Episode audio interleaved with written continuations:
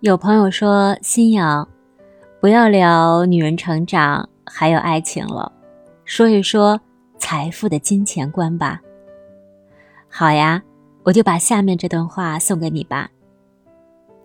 我们应该成为财富的主人，而不是沦为财富的奴隶。拥有的财富再多，却感觉不到快乐，那你就是一个财富的奴隶了。手头的钱呀再少，但是能把生活过出滋味来，那也是件不错的事情啊。所以，我们说，作为一个独立的女性，是需要奋斗和努力的。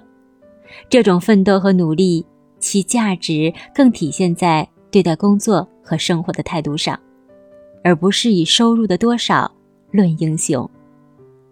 赚钱能力强的女性很多，可并不是所有的女性。都有一个智慧的活法呀，所以财富也好，金钱也罢，它不能给我们带来幸福和快乐，其实和没有是一样的。还是让我们想尽办法，找到更多的幸福和快乐吧。